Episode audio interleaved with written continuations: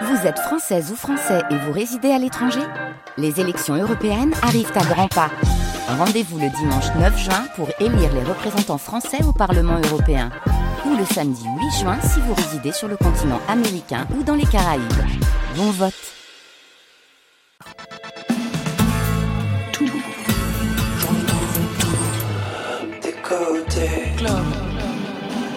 Vous êtes ici Bonsoir à toutes et à tous, membres de Côté Club, et bienvenue dans ce studio mythique du 621 à la Maison de la Radio et de la Musique. C'est là, chaque jour, que toute la scène française se donne rendez-vous et plus si affinité.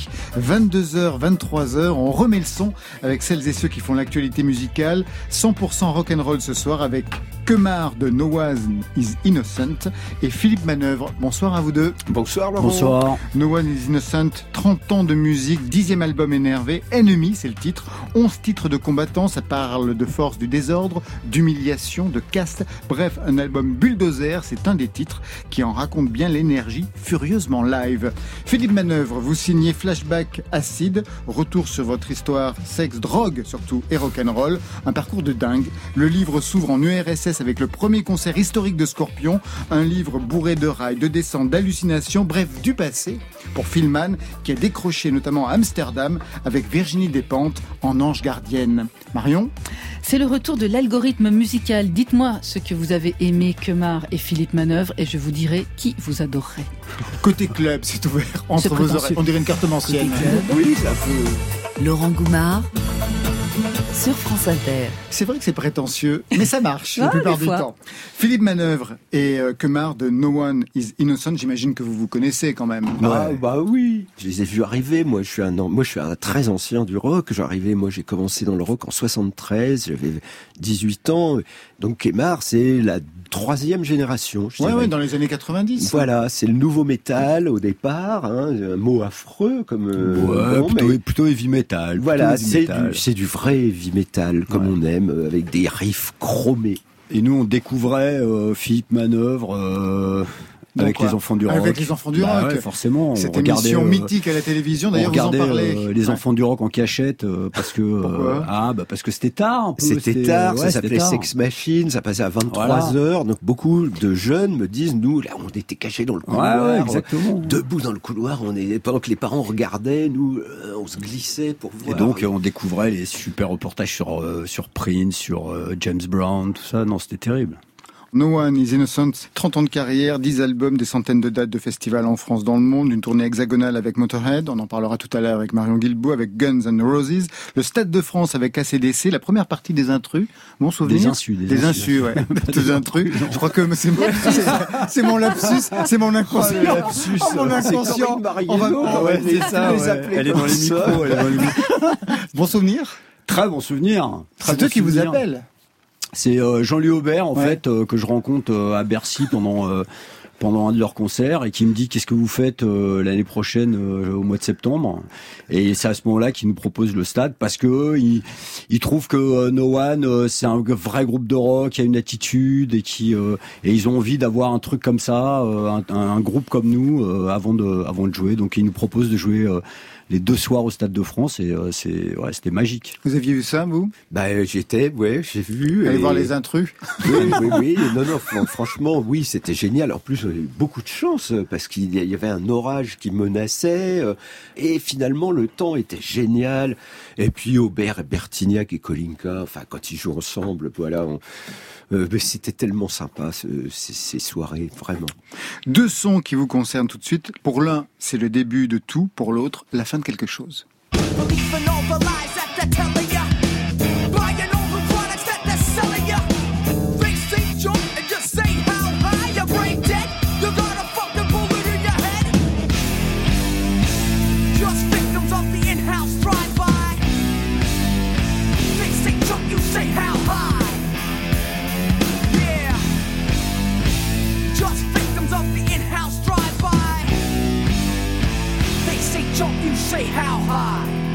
C'est là que tout commence pour vous, Kemar Ou Bah, presque. Pas, pas vraiment. Moi, j'avais déjà commencé à, faire de, la- sûr. à faire de la musique. Vous étiez mais- déjà chanteur dans les groupes Ouais, j'avais fait plusieurs groupes. euh, J'essayais de chercher quelque chose qui puisse, euh, puisse vraiment me donner l'étincelle. Et puis, euh, il y a euh, par hasard, un soir, il y a, j'ai, deux places pour aller voir euh, Suicidal Tendencies à Élysée Montmartre. Et on est en bas des escaliers, et puis je dis à mon pote, Allez, vas-y, viens, on monte, on va boire une bière là-haut. Et en ouvrant les portes, il y avait Rage Against the Machine qui était enrôlé dans cette tournée de Suicidal Tendencies et qui faisait sa première apparition euh, en France. Et euh, là, c'est le choc, quoi. Et là, vous avez compris. Bah, c'est le choc lumière, parce que ça, ça correspond pas vraiment à 100%, mais il y a cette euh, fusion de la musique avec ce chant hip-hop. Moi, je le suis un peu moins hip-hop, mais en fait, euh, il y avait vraiment une corrélation euh, vraiment parfaite et euh, pour moi, c'est une révélation. C'est-à-dire qu'on est en train d'écrire des morceaux qui correspondent un petit peu quand même à ce qu'on est en train d'entendre. Et pour moi, c'est un souvenir euh, génial. Et j'ai rencontré euh, quelques personnes qui étaient euh, qui étaient à ce concert. Et euh, on se rappelle que euh, quand même, ils sont en première partie de, de- du groupe en tête d'affiche. Et que je sais pas, des, des- peut-être des, des 100, 150, 200 concerts que j'ai vus à Élysée Montmartre. Euh, il, se, il y a un rappel pendant 5 minutes, les gens hurlent pendant 5 minutes Alors qu'ils sont en première partie. alors qu'ils sont en première partie.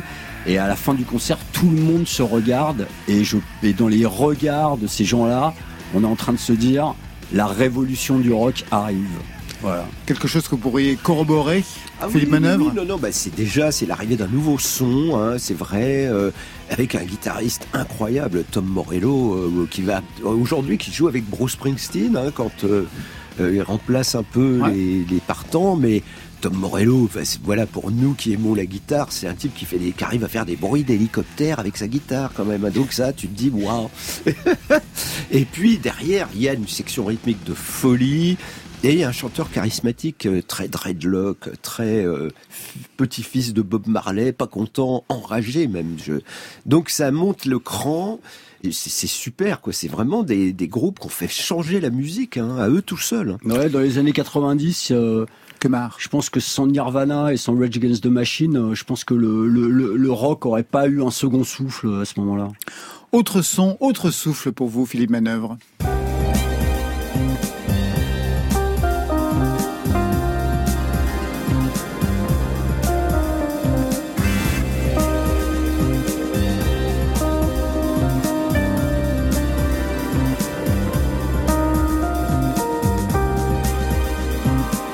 Parce qu'il n'y a pas que le rock dans la vie, il y a aussi Bertrand Burgala. Voilà. Album The Sound of Music.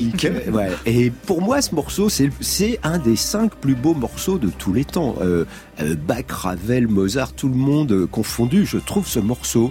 Alors bon, moi je, le, je le raconte parce que Dans le livre, ouais. Dans le livre, C'est un moment très particulier. C'est hein. un moment très particulier. Vous êtes On à est avec- Amsterdam. avec Virginie Despentes, on a pris des champignons, on les cou- on est scotché euh, en haut du mur, quoi. On est là, euh, et je mets ce disque-là, et instantanément, le papier peint arrête de bouger, ou plutôt, il bouge désormais en vague, et la musique nous emporte vraiment vers le, le cosmos, quoi. C'est quand on, enfin, dans l'état où on était euh, à ce moment-là, on, on est, mais même encore aujourd'hui, moi, quand vous mettez ces quelques notes, je trouve que c'est Ravel mélangé au rock et c'est rare, c'est parce qu'il y a une vraie ligne mélodique sublime quoi, qui ne peut que vous amener les larmes aux yeux par moments. Kemar et Philippe Manœuvre, on n'en est qu'au début. Et comme le dit dans une superbe tautologie Bertrand Belin avec de l'Iminienas, au début, c'était le début.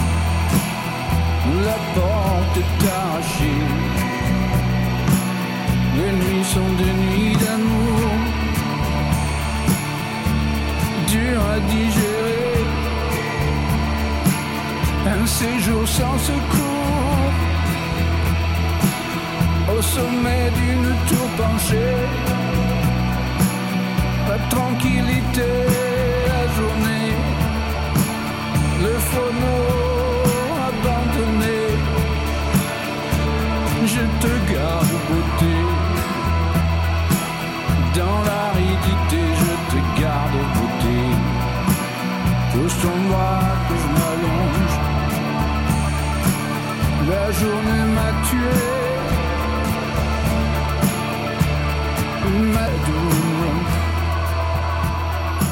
Après le début, la suite avec Kemar de No One is Innocent et Philippe Manœuvre qui sont les membres de Côté Club ce soir. Philippe Manœuvre, le retour avec Flashback Acide qu'on peut lire comme la face B de l'autobiographie Ma vie manœuvre. J'adorais le titre. La face B, la face sombre, vous évoquez la dimension coke, alcool et autres dépendances pendant ce parcours de critique rock. Alors on va pas revenir sur tout ce que vous avez fait, la télévision, la radio ici à France Inter, des livres, des bios, bref, un activiste du rock. À l'origine de cette partie sombre, donc de ce récit, il y a un type qui vous pour une signature et qui vous dit qu'il a bien aimé Ma vie manœuvre. Il a bien aimé ça, Ouais, mais... mais qu'il trouve ça très sage. Voilà, vous dit, étiez oui, vraiment auto-censuré. Non, mais je me, dis, je me disais, bon, ok, j'ai 60 ans, j'ai des enfants, quand j'ai écrit l'autre euh, livre, euh, je me disais, j'ai des enfants, des enfants de 10 ans et 5 ans, euh, j'ai une fille de, qui a 30 ans, mais quand même, est-ce que c'est le moment de, de jeter de, la balancer. cocaïne, de tout balancer? Donc j'ai fait un truc très très cool, très très propre, et donc quand ce jeune homme m'interpelle devant une Fnac à Toulouse, il me dit, tiens, avec l'accent, tiens, j'ai lu votre livre, là, on vous parlez pas de drogue. Eh, mais c'est normal, aujourd'hui, on peut plus parler de rien.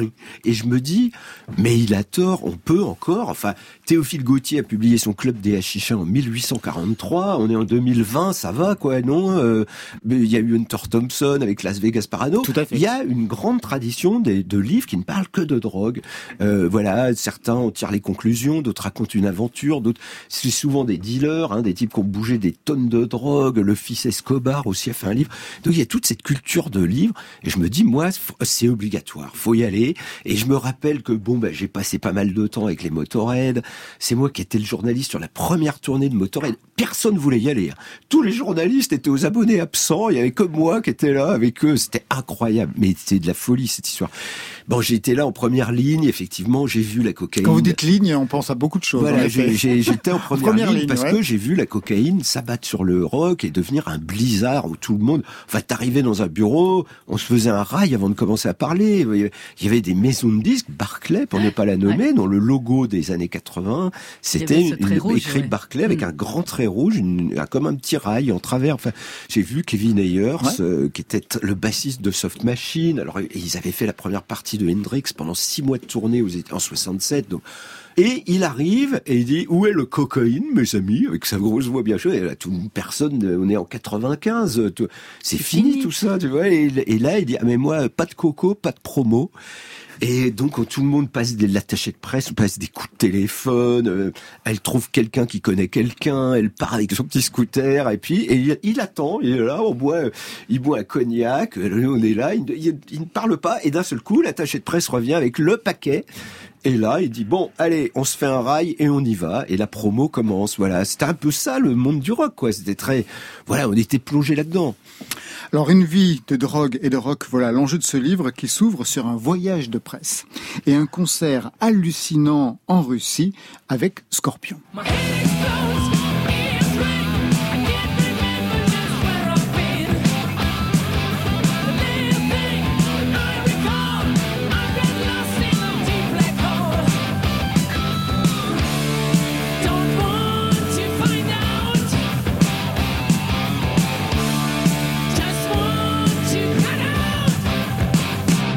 On est en 1988, Scorpion arrive en Russie à Moscou, c'est vraiment la folie. Souvenir du concert avec l'armée, c'est ça qui m'a halluciné, planqué derrière un rideau. Oui, il y avait une espèce de salle comme un Bercy, quoi. Vous voyez cette forme ovale. Et la salle était coupée au milieu. Il y avait un rideau, il y avait le groupe, il y avait le public. Et derrière le rideau, on a été jeter un œil. Il y avait une division de l'armée soviétique, un bataillon rangé, tous dans l'ordre, avec les, fusils. Ils, ils craignaient l'explosion. Le rock était interdit en Union soviétique. Si tu te faisais toper avec une cassette de Kiss, c'était le goulag direct. hein. Il n'y avait pas du tout de négociation. euh, C'était comme ça. Mais il y avait des milliers de cassettes qui circulaient sous le manteau. Moi, j'avais un copain euh, comme Kemar qui était allé à Moscou en 77. Il connaissait deux trois rock d'Elvis. Il disait c'est bizarre. J'ai chanté mais mon truc d'Elvis. Les gens m'enregistraient avec des magnétophones. Waouh, Blue Sweat Shoes. Tu vois, le- il y avait une volonté, un désir, une envie. Dès, dès qu'on interdit quelque chose, bon, il y a une aura euh, bizarre qui se crée autour, évidemment. Et, et, et les Russes, ils voulaient du rock. Ah ça, ils en voulaient, ils voulaient du métal. Ils voulaient surtout du métal. Surtout, vous êtes à un moment donné dans un café, il y a justement un groupe qui joue des petites choses, qui joue d'ailleurs toujours le même morceau, et dès qu'il essaie d'entamer un morceau de rock, Oh. pof, on leur oui, coupe il y a un type qui l'électricité. débranchait, qui abattait le truc. Donc on dit mais pourquoi? Il disait ah non, non, faut pas que ça dégénère, c'est du rock. Donc on les laissé jouer un morceau de status quo qui s'appelle You're in the Army Now, Oh qui, est, là. qui est un morceau horrible. Et ils ne jouaient, ils jouaient ça parce que dès qu'ils faisaient un bilalet, on leur coupait l'électricité. Donc, ils essayaient de vous faire passer un message, genre on est un groupe, in the Army Now. Il y a effectivement, il y avait beaucoup d'uniformes à l'époque. C'était vraiment le régime soviétique euh, terrible, quoi. T'arrivais à l'aéroport, il y avait que des mecs en uniforme euh, militaire, quoi. Tu parlais pas à un civil. Bon, il y a eu des moments incroyables, euh, notamment au petit déjeuner. euh, Ah ouais. Tu vois, les- on est là avec les scorpions. Bon, bah, tu, tout le monde, Les tout scorpions, le monde, les journalistes. on amène du café, tout le monde boit sa tasse de café. Et Klaus Meine dit, I never coffee, bitte. Et, et là, on te dit, ah, mais non, il y aura pas de deuxième café, les gars. Ici, il y a le plan communiste. Vous avez eu un café Fait, chacun. et ça sera tout. Et ça continue, c'est-à-dire que le, le, le- celui qui mène la tournée arrive, donne des bifetons pour avoir le deuxième café, il n'y en aura pas. Non, Il y aura du coca. Dit, si vous voulez, pour 5 dollars, vous avez un coca. Putain, Donc, les Russes qui te parce donnent un coca. Bah enfin, oui, qu'ils ouais. donnent à un prix Ils d'or. te, ils te le Ouais. vendent 5 dollars en 88, ça représentait une petite fortune en Union soviétique et on se cognait à la réalité soviétique. Les, il y avait des gamins qui couraient après nous discrètement, tu vois, parce qu'on était avec des guides et qui disaient, vous voulez pas vendre votre blouson euh, dans, en anglais, tu- ils essayaient de nous parler dans un drôle de sabir, un peu anglais, un peu russe, un peu français. Euh, J'achète vos bottes. Mais je garde mes bottes, moi. Vous êtes allé en Russie, vous aussi Vous avez tourné avec nos non, non, Jamais Non, on n'est jamais allé en Russie, non. On a fait l'Amérique du Sud, Oui, on a fait. oui. euh, on a fait l'Europe, mais d'avoir fait l'Amérique du Sud euh, avec euh, ce qu'on raconte dans nos textes, euh, c'était très chaud parce que on était parti avec euh, ce qu'ils avaient essayé de faire à l'époque, c'était les francopholies d'Amérique du Sud, Ouais. et on était avec euh, FFF, Sinclair et No One. Et on avait passé euh, dix jours euh, à Bueno, on avait joué à Buenos Aires et à Santiago du Chili. Et à Santiago du Chili, c'était un moment où Pinochet était encore chef des armées. Nous, quand on est arrivé euh, là-bas, on avait l'impression d'être euh, les euh, l'incarnation de la liberté d'expression. euh, donc on nous a on nous a mis sur un piédestal simplement grâce à ça. Et donc c'était très émouvant finalement d'entendre. tous les, les, les- les journalistes, les gens qu'on a rencontrés et qui nous faisaient part, eux, de, de leur frustration, quoi, voilà, du serrage de vis qu'il y avait à l'époque, euh, de ne pas pouvoir euh, s'exprimer euh, dans la musique et dire des choses.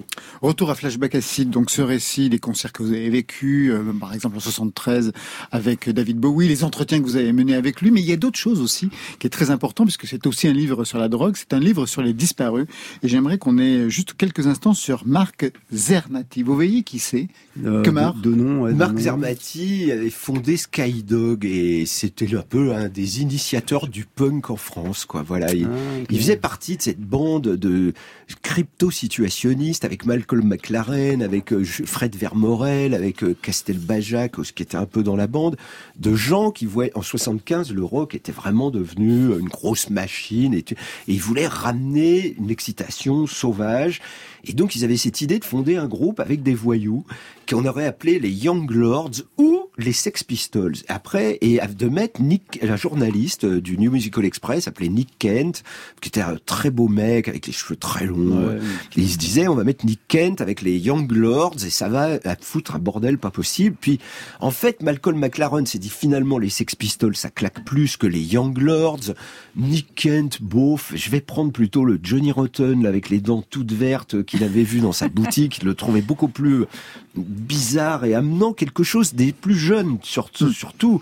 Je crois que Nick avait euh, à l'époque avait déjà 29 ans alors que Rotten avait 20 ans. C'était déjà deux générations Ouais, différentes. Tout à fait, ouais. à Nick, euh, d'ailleurs, bon voilà, euh, alors Nick, Nick Kent, lui, c'est horrible parce qu'il dit, mais mon groupe, les Sex Pistols, bah, était piqué par Johnny Rotten, ce qui est techniquement vrai parce qu'il avait commencé à répéter avec Steve Jones et Paul Cook et Glenn Matlock, quoi. Bon.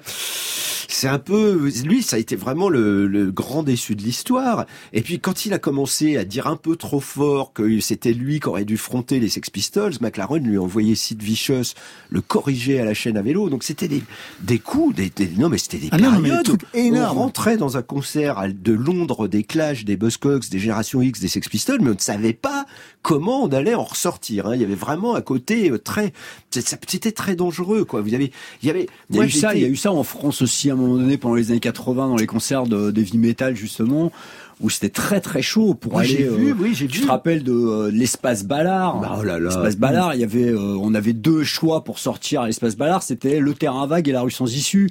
Et c'était une époque, euh, non, c'était très Oui, on se faisait dépouiller, on, se faisait dépouiller à l'époque. Il y avait, il y avait, il y avait des skinheads qui se faisaient un malin plaisir de venir dépouiller et frapper du métalleux à la sortie des concerts. C'était hyper chaud. Et en plus de ça, de temps en temps, il pouvait y avoir aussi des Hells Angels à l'intérieur de la Ah, salle bah, tu parles. euh, qui marchaient comme ça et puis qui bousculaient euh, exprès pour te chauffer. euh. Euh, Aujourd'hui, c'est Woodstock, hein, euh, Ah les, oui. les- les concerts. hein. Il y avait des luttes territoriales, il y avait des promoteurs à moitié fous aussi. Hein. Il y avait, c'était vraiment une ambiance folle, une ambiance rock'n'roll. Cette ambiance-là, on la retrouve dans ce livre Flashback assis. Philippe Manœuvre, vous restez avec nous. On a rendez-vous avec Marion Guilbault dans quelques Oh, oui. instants. On va retrouver Kemar pour parler de votre album. Mais tout de suite, Philippe Manœuvre, vous avez un nouveau boulot. Vous êtes devenu, l'espace d'un instant, programmateur à France Inter. D'ailleurs, vous l'avez presque été à un moment donné. Vous avez choisi Clara Luciani dans la playlist de France Inter Oui. pour Respire. Un mot sur euh, ce choix. J'aime beaucoup Clara Luciani. Pour moi, c'est qui, qui a fait partie de cette équipe de la Nouvelle Star qui cherchait une, une bonne chanteuse, une grande chanteuse. Eh ben, on a trouvé Clara. Enfin, je veux dire, ils ont trouvé Clara Luciani. C'est pas moi qui l'ai trouvé, mais elle a la grâce, elle a euh, une espèce de façon de tenir le micro, de un allant. On a envie de la suivre, nous qui sommes au pays des gens avec juste les oreilles. Voilà, elle me, elle me frappe euh, par cette tenue incroyable. C'est très très bien qu'on ait Clara Luciani en France. hein. Vous la lancez comme un journaliste que vous êtes?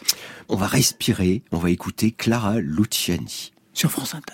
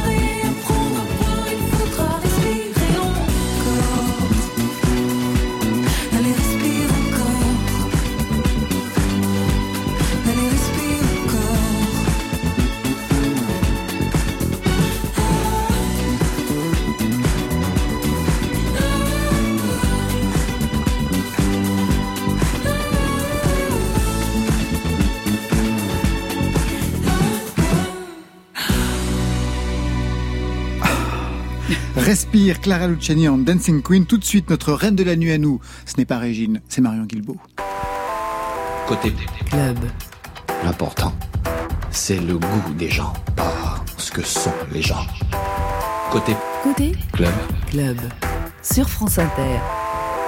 Allez, je vous rappelle le principe de l'algorithme musical. Vous connaissez tous les deux. On part de ce que vous aimez pour ensuite vous proposer des nouveautés qui pourraient vous plaire. C'est ma vie, c'est ma mission. Et on commence avec le premier disque acheté pour vous, Philippe Manœuvre. C'est un tube de 1967 écrit par un groupe du nord de l'Angleterre. Et non, ce ne sont ni les Beatles ni les Stones. C'est ceux-là.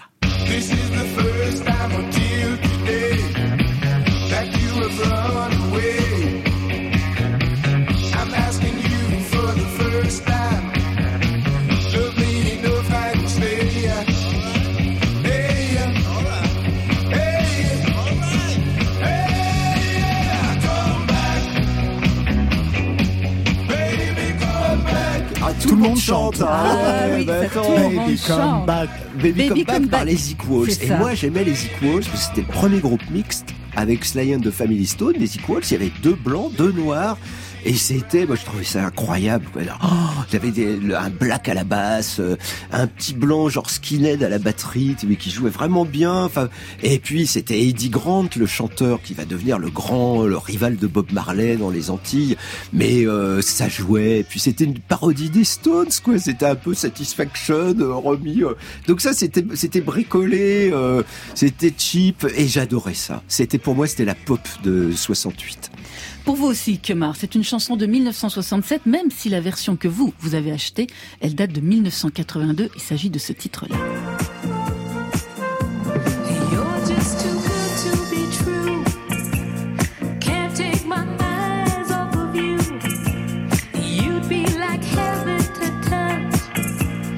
Oh.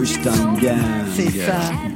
Can't Take My Eyes Off You. C'est une reprise disco, donc, hein, d'un titre de Frankie Valli and the Four. Seasons. hein. Alors, vous l'avez acheté suite à quoi Bah, Ce- c'est le fait, disco euh, C'est le, film avec Robert De Niro euh, C'est ma mère qui nous avait demandé d'acheter Ouais. 45 Ah.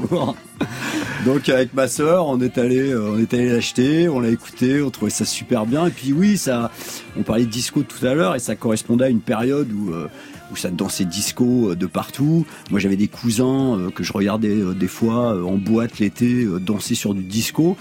Et j'étais j'étais fasciné en fait par cette musique. Alors, déjà parce que euh, parce que euh, rythmiquement et musicalement je trouve que c'est vraiment une musique géniale.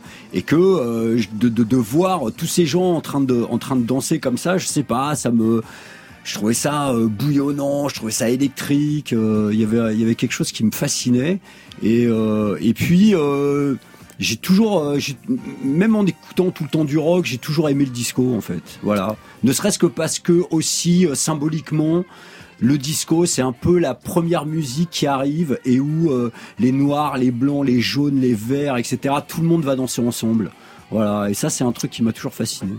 Alors, premier disque acheté, c'est celui-là. Premier disque volé, c'est Killers d'Iron Maiden. De votre côté, Philippe Manœuvre, aucun disque volé. Bravo. Non, parce que je crois au karma et je me dis si je vole des disques, on va me piquer les miens. Il y a un moment, faut faire très attention à ça. Je ne veux pas de disques volés chez Alors, moi. ne Philippe Manœuvre, c'est euh, genre la coke à foison que ça. Mais on ne non, prend pas des disque, ah. Ah, Et en plus, vous avez été cambriolé, alors Oui. c'était bien la peine. Et on m'a piqué tous mes Rolling Stones. Ah, mais bon, c'était des CD. Bon. Partons du côté du live avec le premier concert auquel vous ayez assisté, Philippe Manœuvre, c'est Michel Polnareff à Reims, 1968. Ça devait Voilà. être complètement dingue, non? Il fait, alors il a un tube énorme, c'est dans la maison vide à l'époque. Ouais. Donc il arrive, euh, il joue du piano debout, il est comme ça, il joue du piano et il y a un système, le piano se lève Ouais. en même temps qu'il joue. Enfin, et surtout à ce concert, j'entends de la basse électrique. Moi, jusque là, depuis l'âge de 12 ans, ça fait 6 je suis là, ça fait 3 ans que j'écoute du rock sur un T-Pass. Il n'y a pas de basse. Le T-Pass, c'est comme un manche-disque, euh, c'est que de l'aigu, du suraigu et du un peu de médium. Si t'es content, les basses, elles claquent comme si t'es une guitare rythmique, quoi, comme les cramps, en fait. Ça- Ouais, ouais. Tout a le son des cramps. Donc là, j'arrive au concert pour la première fois de ma vie. Et mais, mais je dis mais c'est génial la basse quoi. Bon. Vous deviez être en forme, en première ligne, j'imagine, à cette époque déjà. Vous, Kemar, c'est Starmania en 1981 au Palais des Congrès. Mais on a la même culture musicale que Ça, Mars, c'est quand même fou. Et parlons enfin idole absolue. Pour vous, Philippe Manœuvre, il y en a plein, mais notamment cet anglais électrique qui mettait le feu à sa guitare, au propre comme au figuré.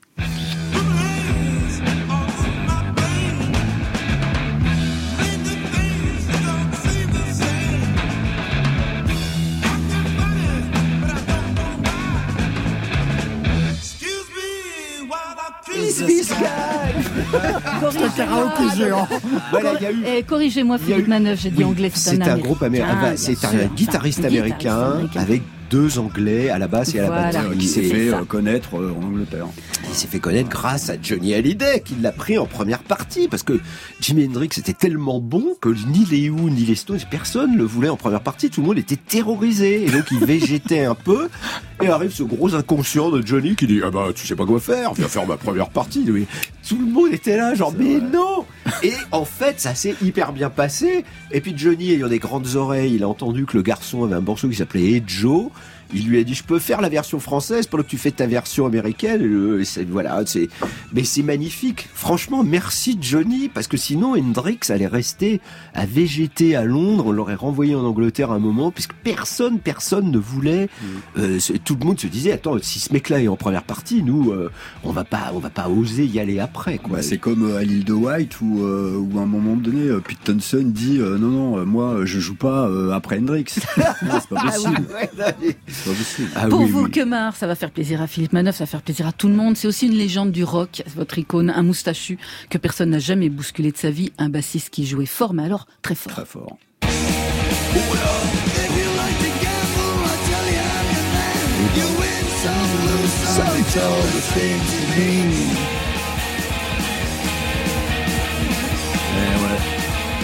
Motorhead, S of Spade. Vous les avez déjà vus, Kemar, sur scène Bah euh, ouais, je les ai vus euh, plusieurs fois et puis on a fait 5 zéniths avec Eh eux. ouais, euh, eh voilà, ouais, voilà, c'est ça. donc euh, c'était Ça c'est lourd. bon, la première fois. Un échange avec euh, Lémi Ouais, ouais, dans, dans notre bouquin de photos d'ailleurs, il y a, y une photo avec lui, il nous reçoit dans, ses lo- dans, dans sa loge, euh, il est fatigué à ce moment-là, mais euh, c'est drôle, tu vois, on parlait de, tout à l'heure de, de- de- des pistoles, et puis il se marre quand, quand il sait, ah, ah, the name of the band is, uh, is No One is Innocent, ah, I remember Ronnie Biggs, et là on se, on se marre un peu parce qu'il nous parle un peu des pistoles, il nous parle un peu de Ronnie Biggs, euh, donc euh, il y a tout de suite un, un petit contact qui se fait.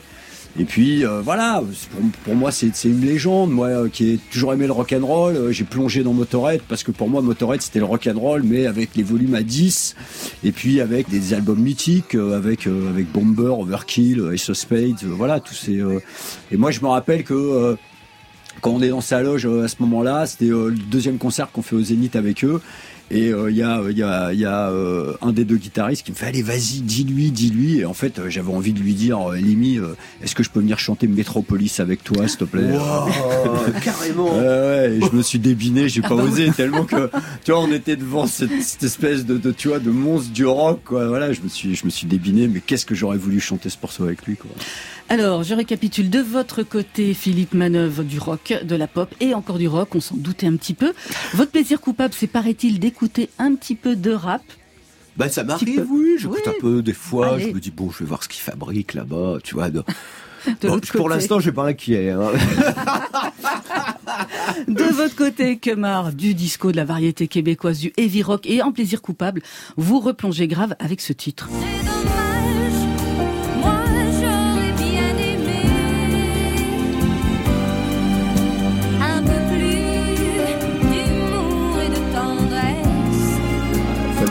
Voilà, Diane. Tell, si j'étais un homme, vous assumez Alors j'assume complètement, Voilà. on, nous- on nous le fait souvent, le, le plaisir coupable, Bah euh, voilà. Et euh, la première fois, je me rappelle dans le groupe, euh, quand euh, je sors Diane Tell, si j'étais un homme, évidemment, ils se foutent tous de ma gueule, évidemment. Voilà, je prends une, je prends une salve. Et puis on part, on part dans le bus sur une date.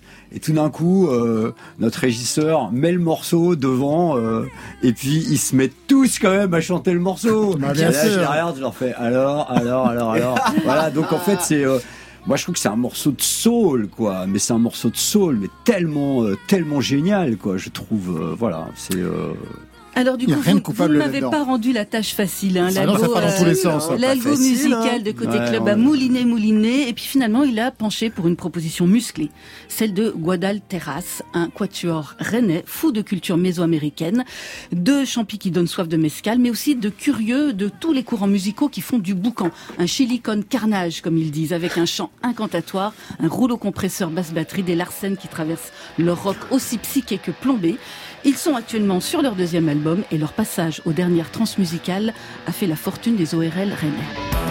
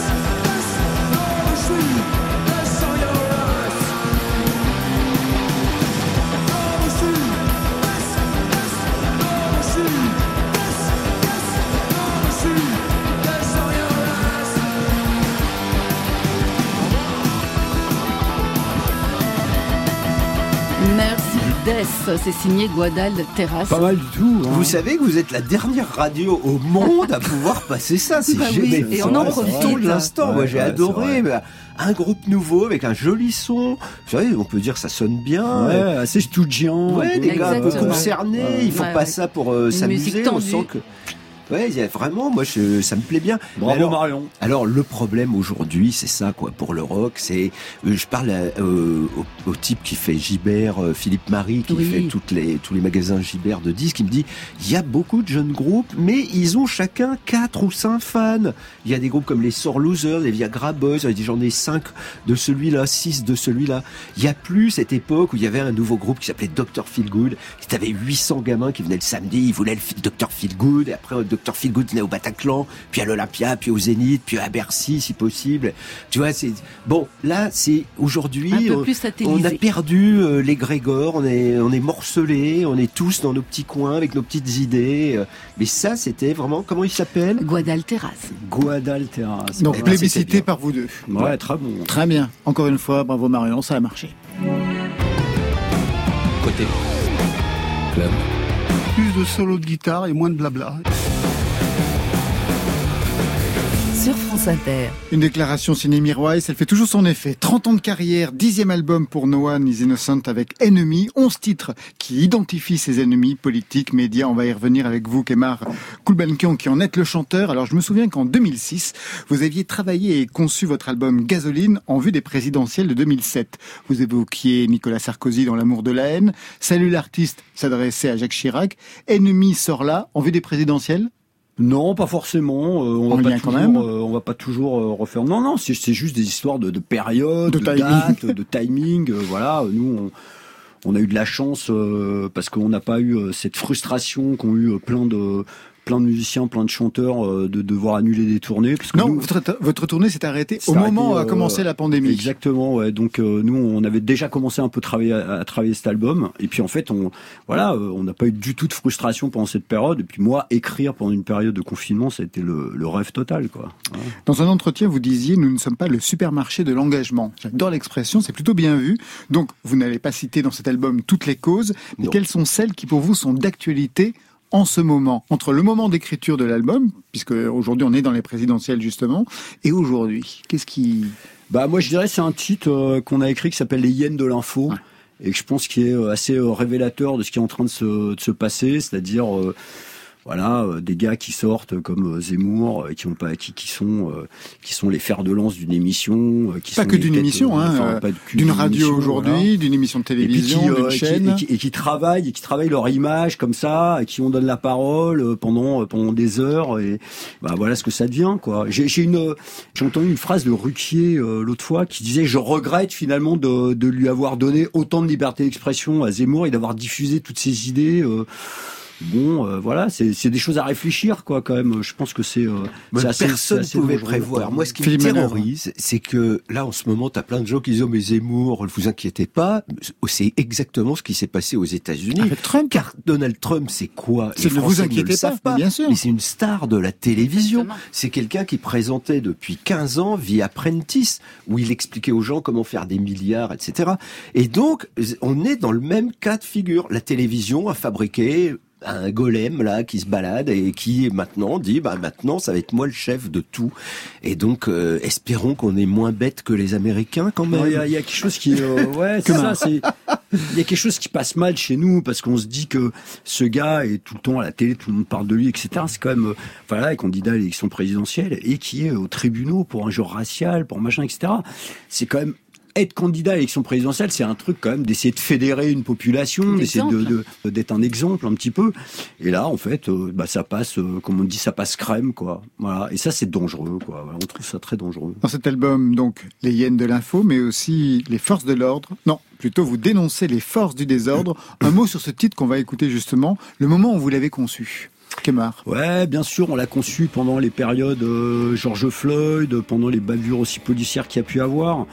Alors on veut pas non plus être euh, à tirer sur l'ambulance et euh, tirer sur euh, sur tous les flics. Simplement, on, évoque le fait que euh, finalement la justice n'aide pas les flics et en fait euh, au final, bah, c'est eux qui se retrouvent qui se retrouvent en première ligne et qui sont juste les victimes d'un système qui fonctionne pas bien. Et voilà, et ça donne ça donne souvent des affaires Benalla, d'autres choses comme ça et et c'est ça qu'on évoque. Dans les forces du désordre, sur France Inter.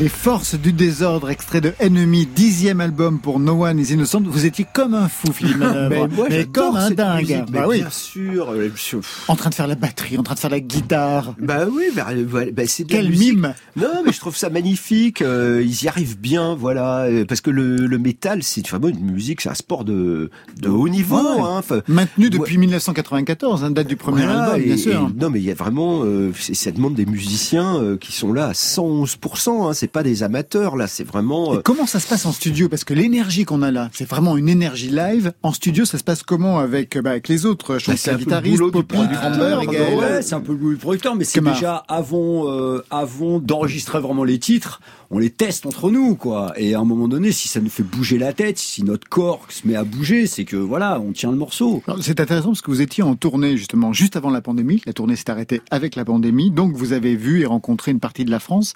Qu'est-ce que cet album doit à ce que vous avez entendu, à ce que vous avez vu et croisé pendant ce moment-là? Kemar. Bah, euh, je sais pas si, euh, comme tu disais tout à l'heure, on n'est pas le supermarché de l'engagement. Tout à fait. Euh, on entend beaucoup de choses parce que euh, dès que les dès que nos fans voilà euh, entendent qu'on va sortir un album, euh, évidemment il y a énormément de thèmes qui sortent sur les réseaux. On nous dit ouais euh, No One, il faut parler de ci, il faut parler de ça, il faut parler de ci, il faut parler de ça. Euh, nous on leur dit juste c'est la musique qui nous dicte le thème des morceaux. Et moi, c'est ce que je dis souvent, à, ce que je dis tout le temps d'ailleurs, à chaque fois qu'on est en train de composer avec mes potes, c'est que la musique doit d'abord raconter une histoire. La musique qu'on a écoutée là, euh, Ouais. de Force du désordre, quand euh, quand Shanka, euh, le guitariste soliste, est arrivé avec. Euh, voilà, il y avait, euh, il y avait, il y avait quelque chose. euh, il y a une intro longue, il y a quelque chose de, de. En fait, on a construit ce morceau comme comme une manif se construit. Voilà. Et en fait, c'est des, c'est, c'est les images de la musique qui, à un moment donné, alors évidemment, moi, j'ai des, dans mes tiroirs, j'ai des thèmes, mais c'est avant tout, c'est la musique qui drive les textes. Alors Voilà. pour ceux qui se demandent qui vous êtes encore aujourd'hui, vous répondez sur ce titre. Nous sommes.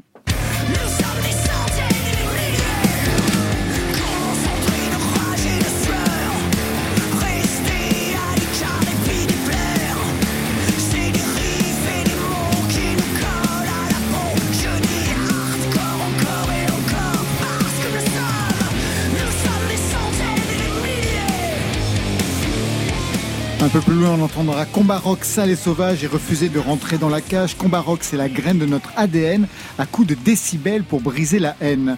Elle vient d'où cette colère, la vôtre, Kemar Est-ce qu'elle est en lien avec vos origines arméniennes? Ouais, j'ai, compris, euh, je pense, euh, un peu plus tard. Enfin, je vous dis pas tout, quoi. À un moment, quand vous dites que je suis d'origine arménienne, en fait, moi, je suis juif arménien. Donc, euh, à un moment donné, j'ai compris quand euh, tout le monde dans la famille, euh, des deux côtés, euh, tout le monde me racontait des histoires. à un moment donné, j'ai compris pourquoi j'ai pris une gratte et puis j'ai et voilà, j'ai décidé d'écrire des chansons ou de prendre un micro et puis de et puis de bouger sur scène avec mon micro et d'utiliser la musique pour dire des choses. Musicalement, comment on travaille un dixième album? Je vous pose cette question parce que je voudrais qu'on écoute ça.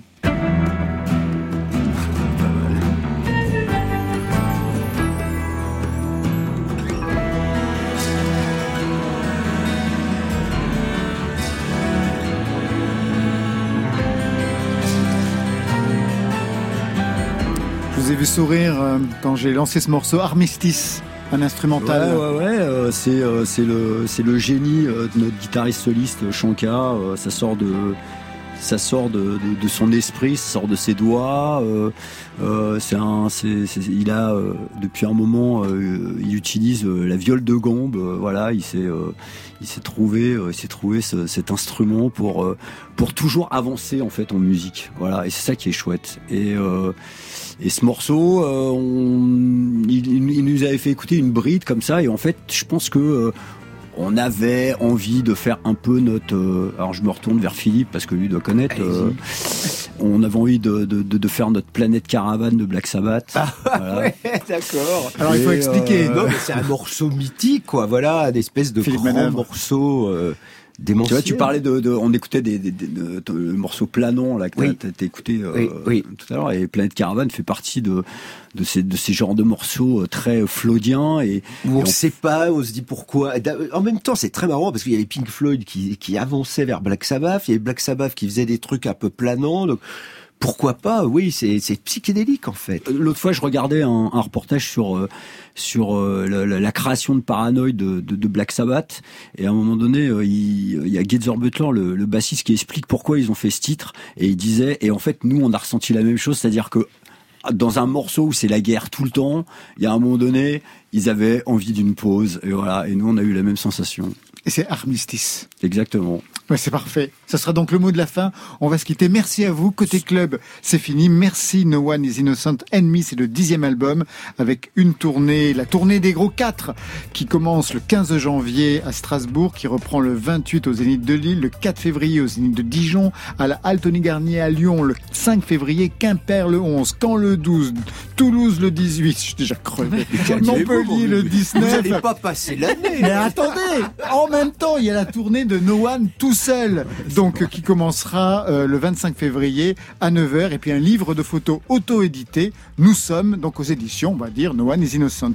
Merci Philippe Manœuvre. Merci, Laurent. Toujours un plaisir. Merci, Flashback Marion. Acide apparu aux éditions Robert Laffont, et je signale que vous serez le programmateur, le maître de cérémonie du Rockin' Mile.